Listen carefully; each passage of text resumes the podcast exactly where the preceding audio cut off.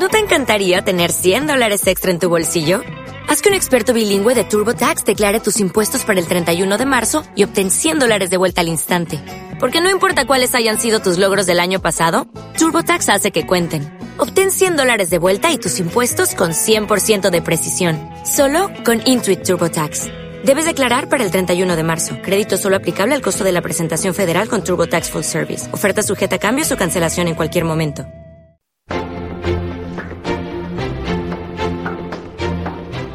Formación y educación en los boletines Educa.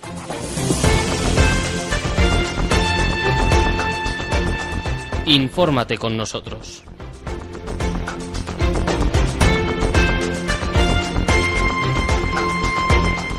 Hola, ¿qué tal? Es la hora de conocer las novedades de la educación y de la formación en Álava.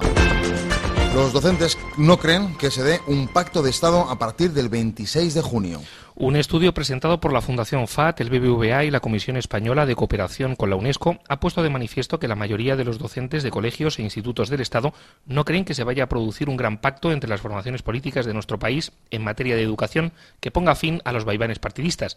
Así, el 75% de ellos no cree que sea posible firmar un gran pacto de Estado de estas características. Los profesores impartirán más horas lectivas en Euskadi. El Gobierno vasco ha confirmado que acatará la sentencia del Tribunal Constitucional que equipara a los profesores de primaria y secundaria de Euskadi a impartir al menos 20 horas lectivas semanales, como ocurre en el resto del Estado. La sentencia pone fin a varios años de controversia entre el Estado y el País Vasco en materia educativa.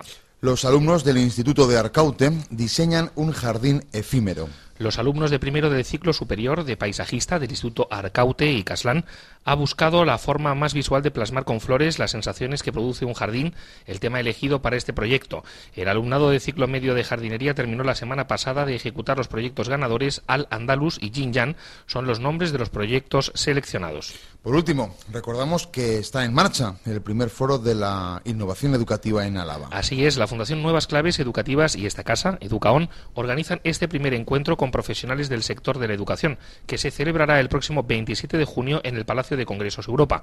Un encuentro dirigido a profesionales del sector de la educación y padres y madres de alumnos en edad escolar. Más información e inscripciones en www.educaon.es. ¿Y quiénes han pasado por los micrófonos de Educaon Radio esta semana? Pues Sergio González, fundador de Innovide, una empresa vasca que facilita experiencias de aprendizaje y desarrolla acciones de formación en talleres y cursos. Cómo emprender o cómo impulsar dinámicas innovadoras son algunos de los objetivos que busca con su trabajo. González tiene experiencia en desarrollar talleres con alumnos de secundaria, de formación profesional o universitarios.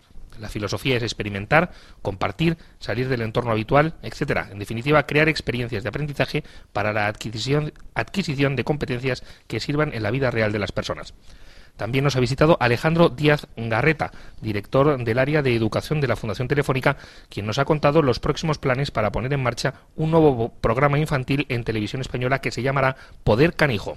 Esto es todo, nos despedimos ya. Recuerden que hay más información en nuestra página web y aquí, en el 98.7 de la frecuencia modulada.